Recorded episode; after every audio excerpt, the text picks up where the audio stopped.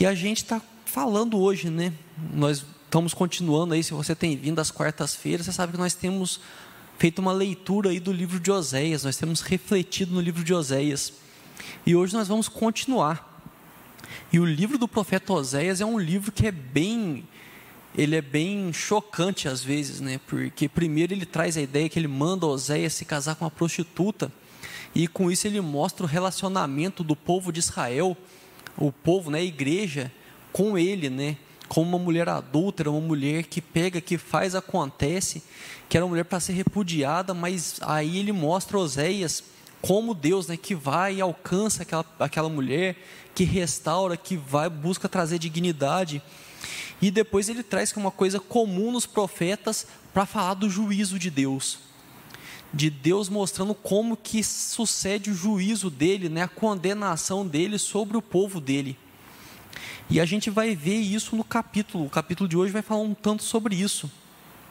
E o profeta Osés ele estava em Israel. Israel foi um, um, um, reino, né, o reino do norte que foi vem da separação e ele vem já de uma de, de uma briga, né, de uma guerra civil, por assim dizer, que uma boa parte do reino vai embora e é um reino que nunca seguiu a Deus. O reino de Judá tiveram reis que foram fiéis a Deus, que fizeram a vontade de Deus, que andaram conforme os preceitos de Deus, mas Israel não. E é uma coisa muito louca, porque o reino durou 253 anos, esse reino de Israel. Nesses 253 anos, teve 18 reis, fazendo uma média aí, mais ou menos 14 anos que cada rei ficou no poder. E pensando que, em teoria, o cargo de rei é um cargo vitalício, o cara é rei até morrer, a gente vê que é muito pouco. Só que desses 18 reis, são 10 famílias diferentes.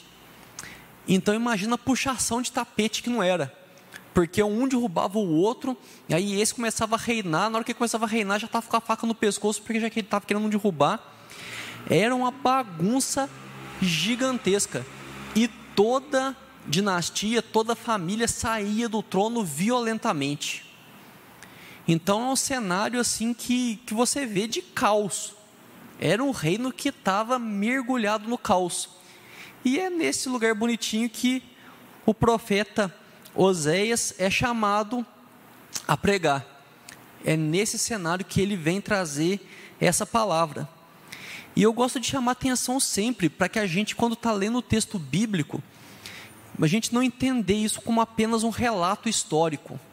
A Bíblia é um livro que nos ensina muito da história, mas não é o propósito da Bíblia ensinar história. Que nós vemos quantos fatos históricos não estão na Bíblia. A Bíblia é um livro divino ele é um livro sagrado e ele serve para nos ensinar como viver a nossa caminhada com Deus. Então nós precisamos olhar, vendo tudo isso e enxergar a nossa caminhada com Deus nessa história toda e viver, ler o livro pensando nos nossos dias. Nós olhamos para o relato de Israel, mas não simplesmente como algo que aconteceu e passou mas buscar enxergar os nossos dias, o nosso contexto naquilo ali. E em Israel, o que, é que nós temos, que coisa que nós vamos ver hoje aqui no texto, no trecho que nós vamos ler, no texto do, do capítulo 8? Algumas coisas. Uma coisa é que cada um estava vivendo como dava na telha. O povo fazia o que achava que era melhor, falava assim: ah, não, eu acho que eu vou viver desse jeito e é isso. E as pessoas simplesmente viravam as costas para aquilo que Deus tinha colocado para eles. Uma outra semelhança daquele tempo para os dias de hoje era a criação de uma religião personalizada. As pessoas viviam a religião dela de uma forma que lhes agradasse. E a gente vê isso muito hoje, que as pessoas pegam e tratam a religião, tratam o cristianismo, falando da nossa religião, falando que não, que tem que ser de um jeito que me agrada porque o negócio tem que ser do jeito que eu me sinta bem. E é muito interessante que nós vamos falar hoje, né? Porque se fala muito da, da nova teologia da prosperidade.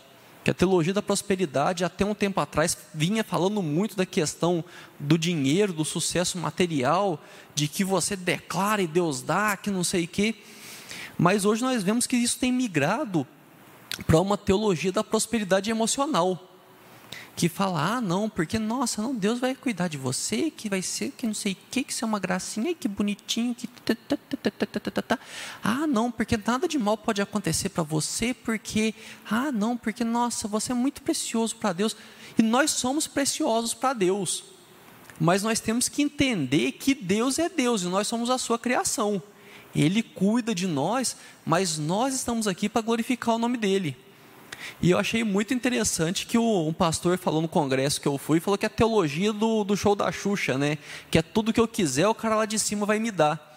Que as pessoas vivem de um, de um jeito assim, como se Deus fosse obrigado a ficar fazendo cada vontade de cada um. Ficar cuidando de cada. Ai, não, porque, nossa, eu acho que a pessoa me olhou meio torto. Ah, porque ela está assim, nossa, como é que ela faz isso comigo? Eu sou tão especial, sou tão importante. E as pessoas começam a fazer disso a forma de viver. E aí vem uma religiosidade daquele tempo que hoje em dia a gente vê que ela vem entrar muito forte como uma forma de apaziguar a consciência. A pessoa fica na bed porque ela fez umas coisas erradas, ela sabe que ela fez coisa errada, e aí ela busca na religião algum meio para fazer as pazes com a consciência dela mesma. Em tudo isso, dá para perceber como que a religião é focada na própria pessoa e não em Deus. Como Deus deixa de ser o sujeito principal da religião, o sujeito principal do relacionamento, para ser a própria pessoa. Ela passa a ser o protagonismo daquilo tudo. E a gente via isso naquela época e vai ver isso hoje, porque, como diria já Salomão, não há nada de novo debaixo do sol. E aí, nesse contexto, nós vamos ler o texto de hoje, que é o capítulo 8. E a gente sempre tem falado isso, que é um texto atualíssimo, que nem parece que foi escrito há, há milhares de anos. E aí o texto ele vai trazer muito a tônica dele é um anúncio do juízo e a clareza da justiça. Então quero convidar você a ler comigo o, o capítulo 8 do livro do profeta Oséias. Oséias 8.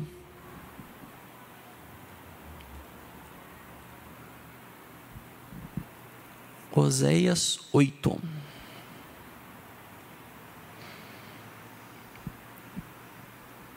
Oséias 8 nos diz assim: Emboca a trombeta, ele vem como a águia contra a casa do Senhor, porque transgrediram a minha aliança e se rebelaram contra a minha lei. A mim me invocam, nosso Deus, nós Israel te conhecemos. Israel rejeitou o bem, o inimigo perseguirá. Eles estabeleceram reis, mas não da minha parte. Constituíram príncipes, mas eu não o soube da sua prata e do seu ouro fizeram ídolos para si, para serem destruídos. O teu bezerro, ó Samaria, é rejeitado. A minha ira se acende contra eles. Até quando serão eles incapazes da inocência? Porque vem de Israel, é obra de artífice, não é Deus. Mas em pedaços será desfeito o bezerro de Samaria. Porque semeiam ventos e cegarão tormentas, não haverá seara a erva não dará farinha, e se a der, comê-la-ão os estrangeiros. Israel foi devorado, agora está entre as nações como coisa de que ninguém se agrada, porque subiram a Síria, o jumento montês anda solitário, mas Efraim mercou amores. Todavia, ainda que eles merquem socorros entre as nações, eu os, os congregarei já começaram a ser diminuídos por causa da opressão do rei e dos príncipes. Porquanto Efraim multiplicou altares para pecar, estes lhes foram para pecar. Embora eu lhe escreva a minha lei em dez mil preceitos, estes seriam tidos como coisa estranha. Amam sacrifício, por isso sacrificam, pois gostam de carne e a comem, mas o Senhor não os aceita agora se lembrará da sua iniquidade e lhes castigará o pecado. Eles voltarão para o Egito, porque Israel se esqueceu do seu Criador e edificou palácios, e Judá multiplicou cidades fortes. Mas eu enviarei fogo contra as suas cidades, fogo que consumirá os seus palhaços, os seus palácios, palhaços não. Amém. Oh, muito obrigado. Esse texto, ele é muito pesado, porque é Deus explicando o que é que vai acontecer. E é muito interessante que ele começa falando em boca a trombeta, que é o tema no, nosso hoje, né? A trombeta soará. Esse, essa frase em boca a trombeta, no original, no hebraico, não tem verbo essa frase. Seria algo mais ou menos como boca na trombeta. E não se chega a um consenso do porquê que não tem verbo no original. Mas muitos entendem né, que seria uma ideia de transmitir uma ideia de urgência, que passa uma impressão de urgência. Porque eu não sei se você já percebeu que normalmente quando nós falamos frases que não tem verbo, é porque é uma coisa que é urgente. A gente faz a frase meio que no susto, assim, que é uma coisa para falar assim, ó, é agora. Então essa ideia da, da, da boca na trombeta, ou trombeta a boca, é uma ideia da urgência. E essa deve ser a tônica que nós olhamos para o texto. E essa deve ser a tônica que nós devemos viver hoje quando nós pensamos na trombeta. Nós traçamos um paralelo aí com a trombeta que fala que vai ser soada na volta de Jesus. E quando se fala de tocar trombeta, é que antigamente se usava trombeta para avisar que havia um perigo. Ficavam os vigias ali nas torres e se vinha o exército para atacar, se tocava trombeta, o pessoal fala assim: ó, se protejam. Se der para correr, corre. Se não der para correr, esconde, porque estão vindo. Algumas, algumas civilizações construíam torres assim à distância, com trombetas muito grandes, porque eles tocavam uma, aí o pessoal escutava, tocava a outra, para que rapidinho chegasse o som da trombeta até na cidade, para que as pessoas pudessem se proteger.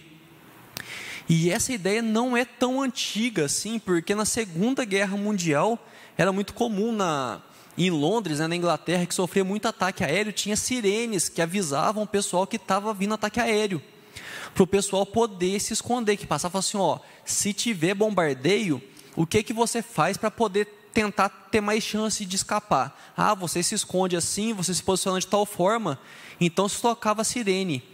E era um, algo tão, tão assustador isso, que tinha relatos depois de pessoas que acabada a guerra, elas acordavam, sonhavam com a sirene e acordavam assustado no meio da noite. Tinha gente que sonhava com a sirene e pulava da cama e começava a esconder. Porque a ideia da sirene, da trombeta, é uma ideia de urgência. É algo que está para acontecer e vai acontecer logo. E nós não sabemos, quando nós falamos da volta de Cristo, nós não sabemos quando, mas nós somos chamados a estar preparados, porque vai vir logo. Falar que ele vai vir, ele vai voltar num piscar de olhar. A ideia é de estar pronto, a ideia é de urgência. E nós precisamos saber que a trombeta tem que ser tocada. Quando, e depois no texto, quando ele fala isso, né, da, da ideia da trombeta, ele, é um texto que vem explicando os porquês. Deus ele pega e ele fala, fala assim, ó, boca na trombeta. E depois ele vem falar por quê? Boca na trombeta por quê? Porque está vindo, está vindo como águia, ou como abutre, dependendo da tradução. Por que é que está vindo contra, contra Israel? E aí ele vem explicando os porquês. E isso lembra muito eu vi isso, me, me lembrou a ideia do, do, meu pai quando ele me colocar de castigo. Ele falou assim: ó, você vai ficar de castigo por causa disso, por causa disso, por causa daquilo. E ele fazia isso para que eu não achasse injusto o castigo, porque o castigo não era injusto. E ele não precisava falar isso para mim. O meu pai era autoridade sobre a minha vida. Se ele falava, você está de castigo, porque você está de castigo, eu estava de castigo e pronto. Ele não tem que me convencer que eu estou de castigo. Ele me coloca de castigo. Mas ele me explicava o porquê que eu estava de castigo. Para poder mostrar que aquele castigo não é injusto. E aqui Deus vem trazendo através do profeta Oséias o porquê é que o juízo está caindo sobre Israel. Não porque Deus devia alguma explicação, porque Ele é Deus. mas para mostrar que aquele juízo era um juízo justo.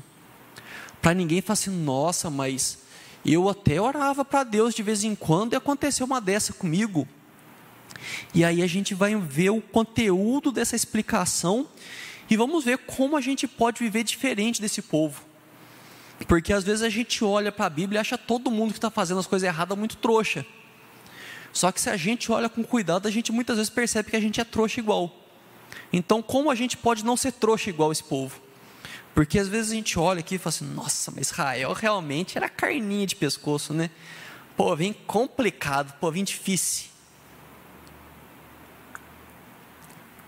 Mas nós muitas vezes somos muito mais parecidos do que nós gostaríamos. E a gente começa vendo aí no verso 1 já, que fala: transgrediram a minha aliança e se rebelaram contra a minha lei. A raiz de todo problema é a desobediência. Desde o Éden. Todo problema que existe está ligado à desobediência. Porque se nós obedecêssemos, se nós andássemos como Deus gostaria que nós andássemos, não teria problema. Se pegasse lá no, no Éden, né, parecesse serpente, falasse assim: ah, então, porque falou que vocês não podem comer fruta nenhuma, falou assim: ó, fica na sua aí, que a gente sabe o que a gente tem que fazer, a gente vai fazer o que tem que ser feito. Então, vai para outro lado, vai falar com quem tem mais tempo para escutar, porque eu não tenho que eu estou muito ocupado aqui, vivendo a glória de estar junto com meu Deus. Fim. Não ia ter a história toda que nós vivemos hoje, de um mundo que está fundado no pecado, de um mundo contaminado pelo pecado. Mas começa tudo com a desobediência. O pastor Tato falou uma coisa que eu achei sensacional, que uma vez eu tenho repetido muito isso, quando ele falou que você, se você tem uma pessoa que você tem algum problema com ela, tenta enxergar essa pessoa e tirar os pecados dessa pessoa. Ela vai ficar perfeita. Porque a raiz de todo problema é o pecado. E todo pecado é desobediência. E quando nós falamos de obedecer a Deus, é viver como você deve viver. Não é se anular. Que falar, ah, não, porque obedecer a Deus se anular. Não é. É você simplesmente viver como se espera que se vive porque foi Deus quem nos fez. Viver em obediência é seguir uma manual de instrução. Porque às vezes você compra um negócio lá, compra qualquer coisa.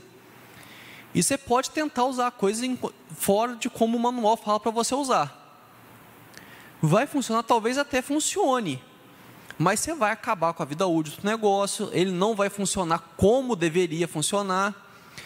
E assim vai indo, igual por exemplo o carro, tem lá a especificação que o pneu dele deve ser um pneu de borracha de tal tamanho.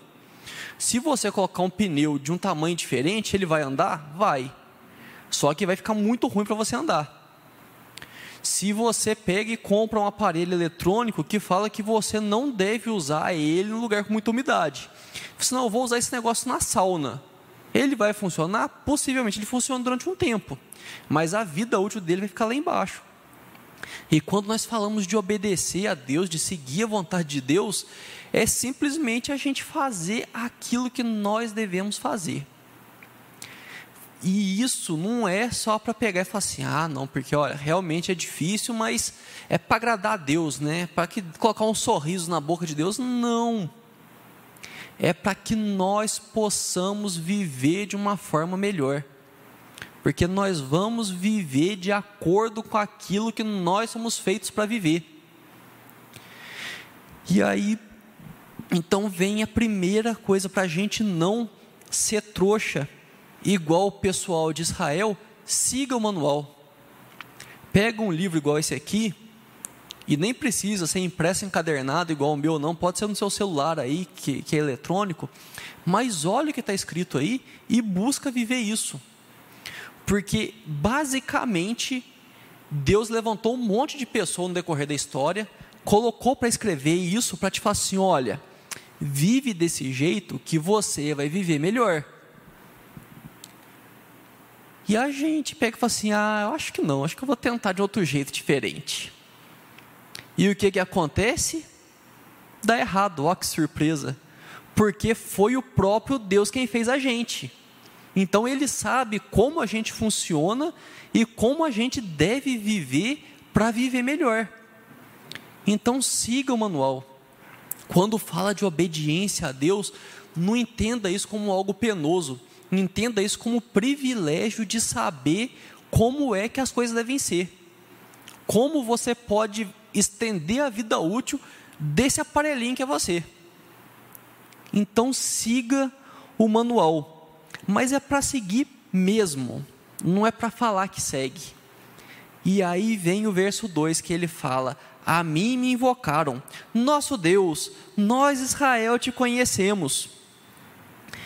Hoje em dia, mesmo tendo um, grande aumento no número de ateus, a questão do, do cristianismo não ser um negócio tão normativo, por assim dizer, que não. Eu, a pessoa nascendo nunca pisou na igreja, mas falava que ela era cristã não praticante. Hoje não tem mais esse pudor. Mas ainda assim, é muito difícil você encontrar pessoas que falam que se importam zero com Deus, estatisticamente falando. Se você sair perguntando para todo mundo, você vai encontrar algumas pessoas que falam assim: ó, eu acho que sinceramente Deus nem existe. Você vai encontrar pessoas assim. Mas a grande maioria das pessoas fala assim: não, é importante a gente levar Deus em consideração na nossa vida. Até ateus, muitas vezes, e eu já escutei isso de alguns amigos que são ateus, de falar, falar assim: olha, eu queria muito crer igual você. Eu acho que se vive melhor quando se crê em Deus, mas eu não consigo acreditar. Mesmo pessoas que não acreditam em Deus, elas entendem que viver importando, se importando com Deus é uma forma melhor de se viver. Mas, porém, contudo, entretanto, todavia, muita gente fala, mas pouca gente vive. Muita gente fala que não, que é importante. Se você falar para a pessoa que você quer fazer uma oração para ela, ela vai ficar feliz, vai receber a sua oração se ela tiver no momento de desespero, possivelmente ela vai pedir oração para você, mas a vida da pessoa num todo, ela demonstra uma completa despreocupação com Deus. E é justamente isso. A mim me invocam Deus dizendo: Nosso Deus, nós Israel te conhecemos, mas Deus conhece o coração de cada um. Não adianta tentar tapear Deus, ficar falando um monte de coisa bonitinha, postar versículo na internet, mandar figurinha de Deus te abençoe no grupo do WhatsApp, sendo que isso é sua palavra. Porque para Deus não cola. Para Deus não vai colar essa. E para não falar que eu estou falando isso, que eu estou forçando a interpretação, depois vem, olha só o texto de 1 João 2,4. Aquele que diz eu o conheço e não guarda os seus mandamentos, é mentiroso e nele não está a verdade. Mas chama de mentiroso na lata. Não fala que está equivocado, não fala acho que está enganado, acho que se confundiu. Chama de mentiroso. Aquele que diz eu o conheço e não guarda seus mandamentos é mentiroso. E hoje em dia, ainda mais no mundo que a gente vive, você pegar e chamar alguém de mentiroso assim, a gente até pensa duas vezes com medo de tomar um processinho, né? Se não, chegar para o cara e falar para ele, chamar ele de mentiroso com todas as letras, é perigoso você querer me processar depois. Ainda mais com a, com a verdade, hoje em dia o povo está querendo dizer que é relativa.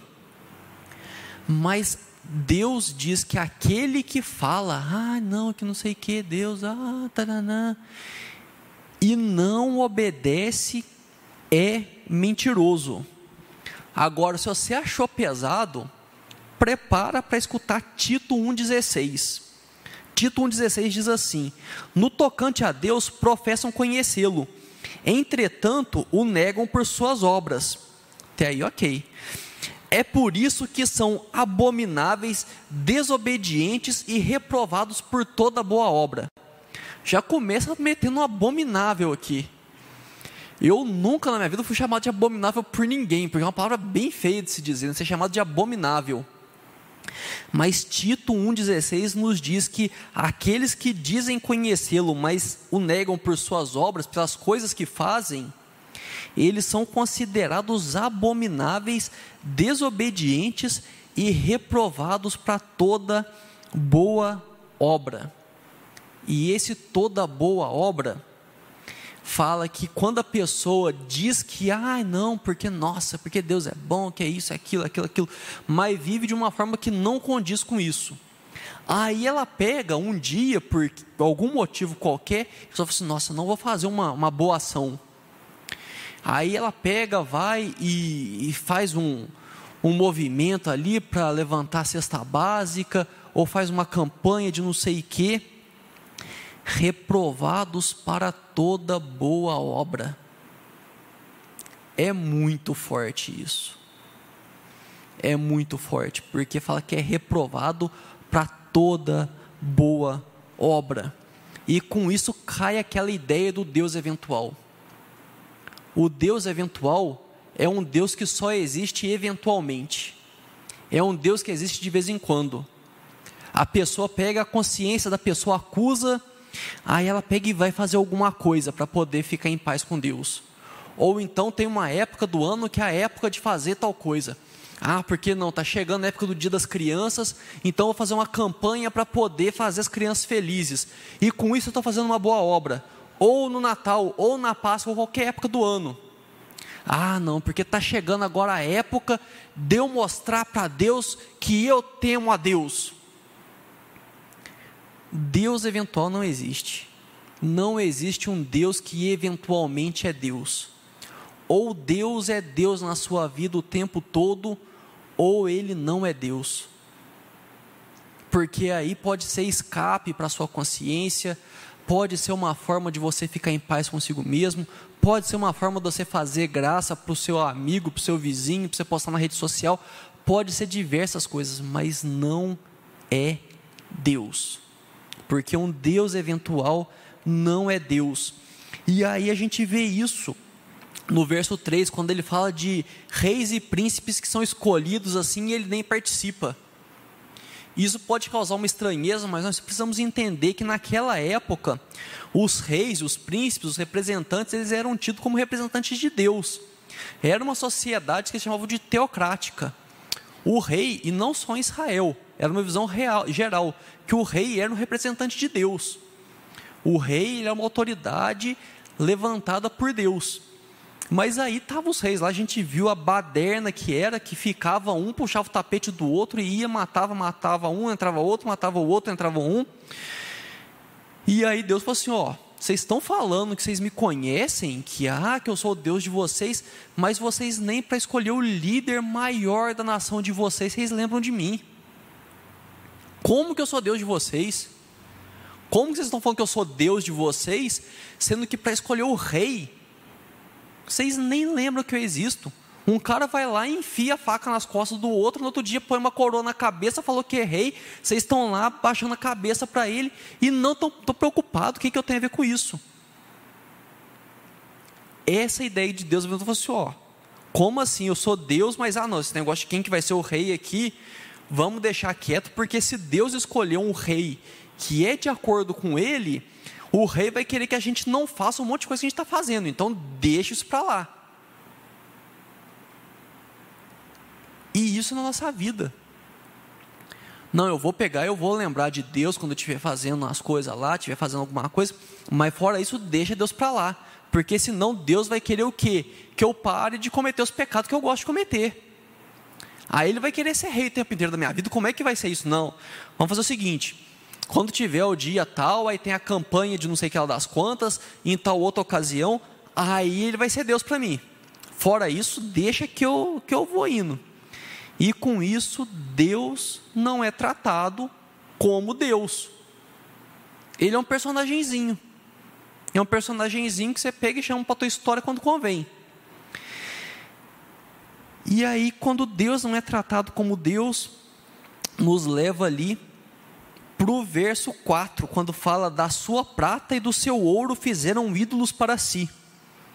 E isso vai lá no começo do reino de Israel, porque tinha o templo que ficava no, no reino de Judá, e aí os novos reis falaram assim: ó, o pessoal está acostumado a adorar lá, se eles continuarem indo, pode ser que eles não voltem.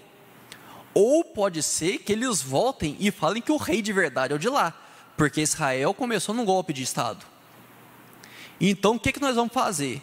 Vamos fazer uns bezerrão aqui, de ouro, de prata, e a gente fala assim: não, lugar de adorar agora é nos bezerros.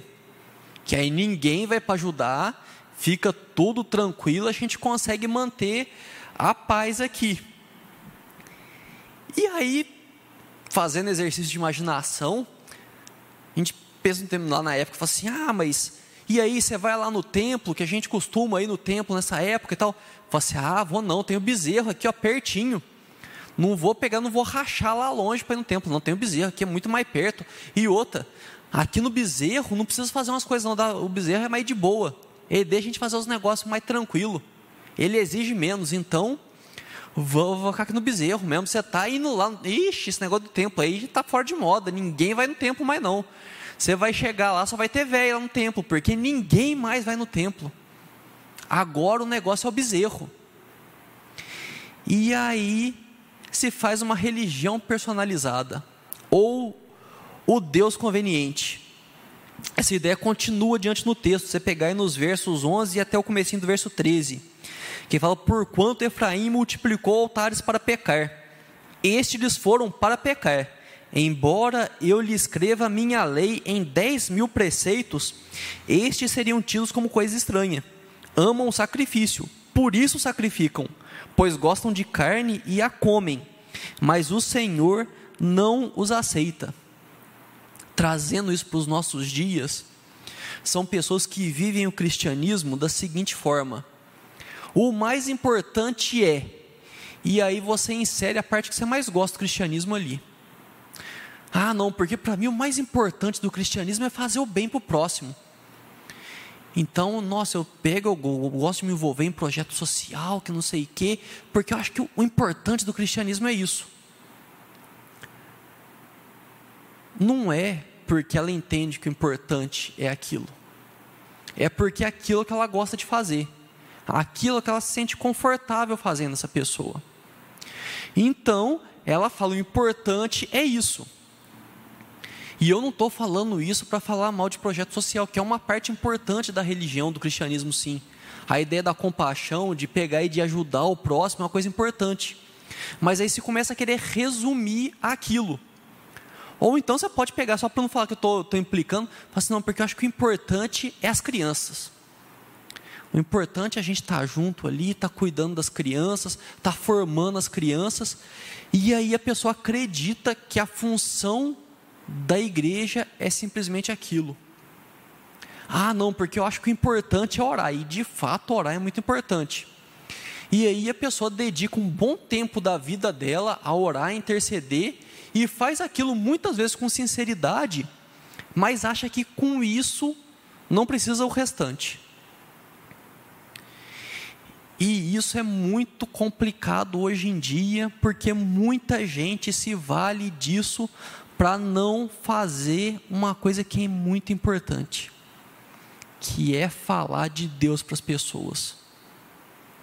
As pessoas acreditam que simplesmente uma atuação ali, um ativismo, ah, porque eu vou e faço tal coisa, ah, porque eu vou lá e faço tal outra coisa, ah, porque eu sou de tal departamento ou de tal ministério que não sei o que, que é isso, que é aquilo, que é aquilo, aquilo, aquilo, aquilo, aquilo. A pessoa cumpriu ali o, o que ela tinha que fazer. E aí ela vê alguém sofrendo e ela pode falar de Deus para aquela pessoa, mas ela não fala, porque o que ela tinha que fazer ela já fez. Ela já cumpriu a parte dela, já cumpriu a cota dela. Ah, não, mas isso aí é, é pessoal do outro departamento. Isso aí é o pessoal de outra coisa. E aí, pior ainda que muitas vezes acontece nisso, é que se cria uma soberba porque o importante é o que eu faço. O que realmente faz a diferença do mundo é o que eu faço. O que realmente imita Jesus é o que eu faço. O que o outro faz? Ah, tadinho, né? Ele não consegue fazer o principal, aí ele faz essa outra coisinha aqui, melhor do que nada, né? Pelo menos está na igreja, pelo menos está, sei que. E aí, com isso, nós perdemos a ideia de igreja, da multiplicidade dos dons, e nós criamos um cristianismo feito para agradar o homem. Porque o que manda mesmo é o que eu faço. O que brilha, o que é importante, é o que eu faço. Ah, tá outra pessoa, tá lá e tal, tá sempre lá, mas é, não faz o que eu faço, mas tá lá. E isso é muito complicado. Isso é muito complicado, porque quando o cristianismo começa a caminhar para essa ideia, a nossa, o nosso pensamento de igreja começa a caminhar para isso, a, a religião começa a querer agradar muito o homem e afasta quem? Afasta o principal, que é o próprio Deus. Porque deixa de ser a religião, a ideia de, de religar, de nos fazer unir a Deus e afasta Deus. Porque se o mais importante é o que eu faço, o que, que Deus tem a ver com isso? Qual que é o papel de Deus nisso tudo? Porque o mais importante é o que eu estou fazendo. E isso precisa ser importante para que eu possa ficar bem com isso. Porque foi o que eu fiz, é o que eu estou agindo, é o que eu estou fazendo acontecer. E aí Deus é para agradar Ele, né? Deus está lá na plateia. Você consegue perceber, gente? Que quando você começa a trazer para você a importância da religião, você começa a colocar Deus na plateia, sendo que é Ele quem faz tudo. Por Ele, para Ele, por meio dele são todas as coisas. Essa é a ideia. E aí nós passamos para o versículo 9, que fala: Porque subiram a Síria quando eles falam de subiram à Síria, vem falar de deixar de confiar em Deus. Porque quando fala de subir à Síria, é fazer um pacto militar estratégico ali, um pacto diplomático, para tentar escapar do perigo. Quem vai salvar a nação do perigo é a Síria, não é mais Deus. E quando nós começamos a abraçar isso tudo, a querer fazer as coisas por nós mesmos, nós começamos a procurar muita parceria. O que precisa ser feito para Deus, fazemos nós e com as pessoas que podem nos ajudar. E às vezes trazemos pessoas que são completamente contrárias a Deus, mas como elas podem nos ajudar para aquilo que nós resolvemos que é o mais importante, a gente traz ela para o rolê também. Não, meu cara tem horror a Deus. O cara, nossa, o cara é, é um notório criminoso. Ah, não, mas é para obra, né? Quem sabe assim ainda toca o coração dele. E Deus lá na plateia. Deus não está se envolvendo em nada nisso. E a gente começa a falar isso, não sei vocês, mas eu eu começo a ver com muita coisa o que, que tem acontecido hoje. Coisas que nós vemos acontecendo hoje em dia em vários lugares que pega e fala assim: ah, não, mas aí vai ser uh, que a gente vai e é que Deus está usando, aí a gente começa a querer espiritualizar coisa que para tentar justificar algo, sendo que não é. E a gente começa a aumentar a nossa confiança em nós mesmos e nos nossos aliados. E enquanto isso, Deus vai ficando para lá. Porque Ele é aquele Deus eventual, é aquele Deus conveniente nós vamos até Ele, eventualmente, quando for a hora dele. Quando chegar a hora de Deus, aí a gente vai lá e traz ele para a jogada. Quando for conveniente, se não for atrapalhar o que eu estou para fazer, porque dependendo, não é bom eu pegar e trazer Deus para o negócio, porque eu sei que Deus é contra aquilo. Então, Deus está sendo meio, sendo meio inconveniente, então deixa Deus para lá. Na hora que for conveniente, a gente chama ele de volta. E aí Deus vai deixando de ser Deus. E aí a gente vai vendo tudo isso que o povo de Israel fazia. E a gente vê coisas acontecendo hoje em dia. Como era antes, também era agora. E aí eu quero voltar ao que a gente começou falando, que é o nosso tema, que é boca na trombeta boca na trombeta. Nós olhamos ao nosso redor e talvez a gente vê muita coisa errada acontecendo. Mas aí cabe a nós anunciar isso. Jesus vai voltar. Jesus vai voltar. E é muito. Eu, eu até compartilhei uma tirinha que eu vi hoje, que eu achei muito interessante, porque quando nós falamos que Jesus vai voltar, a gente trata isso como um negócio muito abstrato. A tirinha era um meteoro que estava vindo e que ia acabar com a Terra. E aí apareceu o, o, o, âncora do jornal anunciando: vai vir um meteoro e vai destruir a Terra. No próximo bloco, tudo sobre a rodada de amanhã do futebol. O negócio está chegando, vai acabar a Terra, não vai ter futebol amanhã. Mas ainda assim está tão numa ideia mecânica de que Jesus vai voltar. Se uma pessoa é cristã e reconhece isso, ela não vai duvidar. Mas nós vivemos como se ele não fosse voltar. Como se fosse uma coisa só uma frase: Jesus vai voltar. Mas nós não vivemos como se isso fosse acontecer de verdade. Aí depois chega uma outra, um outro quadro lá da tirinha, aí está o meteoro vindo e todo mundo tirando foto do meteoro. Para postar para quem vê o meteoro está caindo, vai morrer todo mundo. Jesus está voltando e o povo está falando isso como se fosse uma coisa que vai acontecer teoricamente. Aí chega uma outra, eu achei muito engraçado, que é uma mulher assim, vendo o meteoro caindo, e fala assim: ai, minhas roupas no varal. A gente é muito apegado a esse mundo. Quando nós falamos de Jesus voltar, muitas vezes nós queremos muito que Jesus volte, porque a gente tá que não aguenta mais esse mundo. Nós não aguentamos mais a maldade, não aguentamos mais a injustiça. Mas quando fala de Jesus voltar, aí muitas vezes eu falo assim: nossa, não, mas ele podia voltar depois de tal coisa. Que, ah, não, podia voltar depois que eu formar, podia voltar depois que acontecer isso, para acontecer aquilo. Nós estamos tão apegados a esse mundo que nós ainda acreditamos que as coisas desse mundo vão ser melhor do que a do próximo. Por que é que você quer esperar um evento desse mundo acontecendo antes que Jesus volte? Há alguma coisa que possa ser melhor desse mundo do que o novo céu e a nova terra? Não. A resposta é simplesmente essa: não. Mas nós nos acostumamos tanto com isso que nós não conseguimos entender isso de verdade. É uma coisa tão, tão grande que parece mentira e a gente começa a tratar como se fosse. E é por isso que eu repito, boca na trombeta, porque Jesus vai voltar.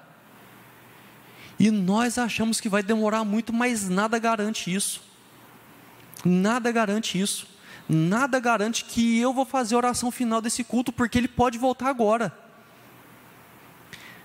Boca na trombeta, porque Jesus vai voltar. E boca na trombeta, porque as pessoas vivem como se fosse uma simples possibilidade. Pode ser que Jesus volte. A maioria das pessoas vivem como se pode ser que Jesus volte. Mas quem prometeu que vai voltar é fiel demais à sua palavra, cumpriu tudo que já prometeu até agora. Tá só essa em aberto. Ele vai voltar. Jesus vai voltar. E nós precisamos contar isso para as pessoas. Então toque você a trombeta. Porque quando ele voltar, não vai dar para fazer igual o pessoal, tipo, vai ver Jesus. Ah, então, Jesus, é porque eu orei e eu participei de uma campanha de cesta básica que não sei o quê. Eu falo assim, quem que eu sei, cara? Porque a Bíblia fala que no, muitos dirão, Senhor, Senhor, em teu nome expulsei demônios, fiz isso, aquilo, aquilo, aquilo. Ele fala, aparta-te de mim, que eu nunca te conheci. É um destino terrível. nós precisamos tocar a trombeta. Nós precisamos anunciar que Jesus vai voltar. E quando ele voltar, vai ser igual no texto lá que fala da águia que vem. A águia voa rápido. Ele vem rápido. Então toque a trombeta, anuncie para as pessoas que ele vai voltar. Ele vai voltar. E eu quero te convidar para encerrar, para não viver como o povo de Israel. Acho que ficou bem claro no texto que a gente leu que o povo de Israel era trouxa. Então não seja trouxa. Não seja trouxa igual o povo de Israel foi. Obedeça, primeira coisa. Obedeça. Deus abre falando que a queixa contra eles era desobediência. Não seja desobediente. Não porque você precisa agradar a Deus, porque tadinho, né? Vou deixar Deus no vácuo. Não. Porque obedecer a Deus é a melhor forma que existe para viver. Você não vai viver melhor desobedecendo a Deus. O pecado pode ser sedutor, a vida do pecado pode parecer divertida, mas é uma vida pior. Porque quem está falando isso não sou eu, foi aquele quem te fez para viver, foi aquele quem te fez, aquele quem te deu vida. Ele disse assim: Olha, vive do jeito que eu estou te falando que vai ser melhor. Quando Paulo fala que todas as coisas me são listas, todas as coisas me são permitidas, mas nem todas me convêm, é sobre isso. Viva de uma forma que convenha a você. E essa forma é a forma que está escrita aqui na Bíblia, que está descrita por Deus. Viva em obediência. Não viva um cristianismo só de boca. Não pegue e fala para os outros que você é cristão só porque você vem aqui no domingo à noite e que você fica aqui uma hora e meia aqui na igreja e que ai não que por isso eu sou cristão, ai eu sou crente. Viva de acordo com isso. Porque se a sua vida, se o seu cristianismo se restringe apenas a passar uma hora e meia dentro desse templo, a única pessoa que você está enganando provavelmente é você mesmo. Porque a Deus eu tenho certeza que você não está enganando, e quem está perto de você também não. Porque as pessoas veem como você vive. As pessoas veem o que, que você faz, o que, que você diz, o que, que você pensa, do que, que você ri. Então não viva um cristianismo só de boca. Primeiro porque é feio. E primeiro que é muito melhor viver um cristianismo de verdade. Viver em obediência é muito melhor. E eu vivi muito tempo em desobediência para poder falar com conhecimento de causa isso. Cuidado com os ídolos. E não é só um bezerro de ouro que o pessoal fez para tentar te são várias coisas que você constrói e às vezes as coisas que você coloca na sua rotina religiosa são ídolos que você está construindo para você mesmo. Toma muito cuidado. De tempo em tempo, questiona os seus motivos. Às vezes você está fazendo uma coisa boa pelo motivo errado, então se questione. Por que, que eu estou fazendo isso? Por que é que eu estou fazendo isso? É um negócio bom, mas por que que eu estou fazendo? Não estou fazendo pelo motivo certo? Se você estiver fazendo pelo motivo errado, continue fazendo o que está fazendo, mas ajusta o seu motivo. Faça as coisas para a glória de Deus. Faça as coisas para que Deus seja manifesto nas coisas que você faz. Faça isso para testemunhar para as pessoas, que as pessoas não olhem para você e falem assim: ah lá, está fazendo isso aí, mas só para ficar com a consciência leve está fazendo isso aí só para postar na rede social, está fazendo isso só por causa daquilo. E por fim, deposite sua confiança em Deus. Não confia em coisas que vão passar.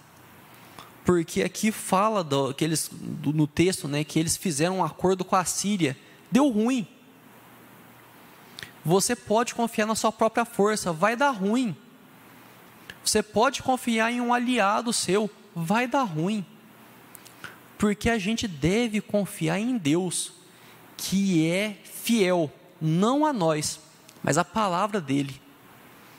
E quando nós depositamos a nossa confiança nele, ele vai agir, não só pela bondade, pela misericórdia, por todas as coisas dele, mas por amor do próprio nome dele. Porque nós temos feito as coisas confiando em Deus. A palavra fala que a esperança em Deus não falha. Esperança em Deus não falha. Porque se nós confiarmos em Deus, isso vai nos levar a uma vida de obediência, por mais que as coisas parecem ser uma sucessão de fracassos, parece que está tudo dando errado, dando errado, dando errado, dando errado. Quando ele voltar, ele vai fazer tudo ficar certo.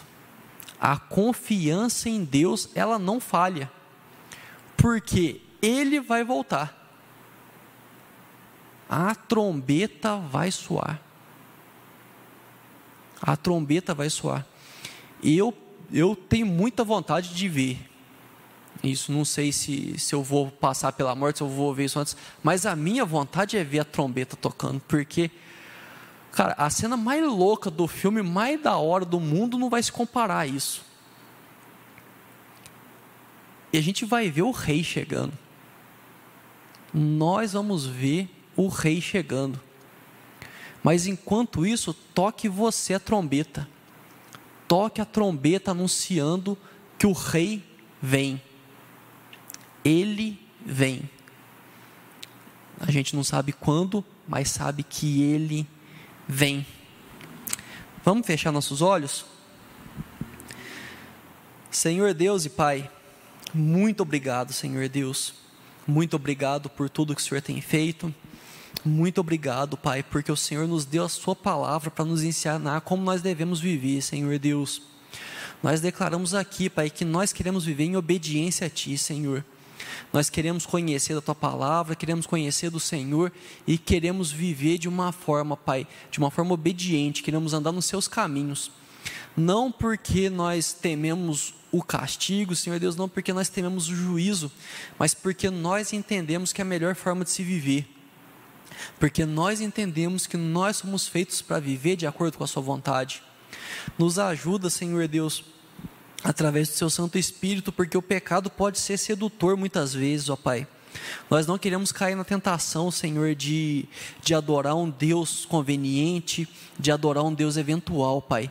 Nós queremos que o Senhor reine sobre a nossa vida todos os dias, Senhor Deus, durante todos os dias, o tempo todo, Pai. Nós queremos, Senhor, andar nos seus caminhos. Nós queremos aprender com os erros do passado, Pai. O Senhor deixou em Sua palavra aqui como nós refletimos hoje sobre ela, como nós podemos ver sobre o que aconteceu com Israel, o juízo que veio sobre Israel, Senhor Deus. Nós queremos aprender com isso. Nós queremos viver de uma forma diferente, Senhor Deus. Nós não queremos cair nos mesmos erros.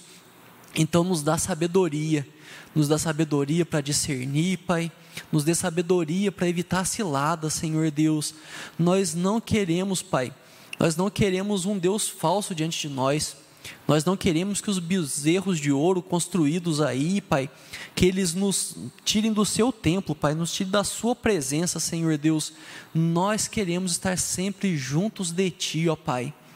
E nós queremos agora nos colocar diante do Senhor para que o Senhor possa usar nossas vidas. Nós queremos tocar trombeta, Senhor Deus. Nós queremos anunciar anunciar da sua bondade, anunciar, Senhor Deus, da sua misericórdia, anunciar da sua salvação. E nunca tire dos nossos olhos, Senhor Deus, a, o senso de urgência que esse, que esse capítulo nos traz, Senhor Deus. Boca na trombeta, que isso se repita sempre em nossas vidas, ó Pai. Que nós possamos viver dessa forma, que nós vivamos, Senhor Deus, tocando a trombeta, sabendo que é urgente sabendo que o Senhor voltará, Jesus, sabendo que o Senhor virá e nós não sabemos quando, mas nós queremos estar prontos, queremos estar preparados e queremos anunciar para que pessoas próximas de nós também estejam, Senhor Deus. Não deixa que o engano dessa geração, Senhor Deus, que o engano desse mundo nos segue, que nos ofusque a vida. Nós queremos buscar a obediência a Ti, nós queremos buscar, Senhor Deus, a Sua vontade, nós queremos Te seguir. Então, usa cada um de nós, usa poderosa e ousadamente cada um de nós para anunciar o Teu reino que já veio e será consolidado com a Sua volta, Jesus. É no Seu santo nome que nós oramos. Amém.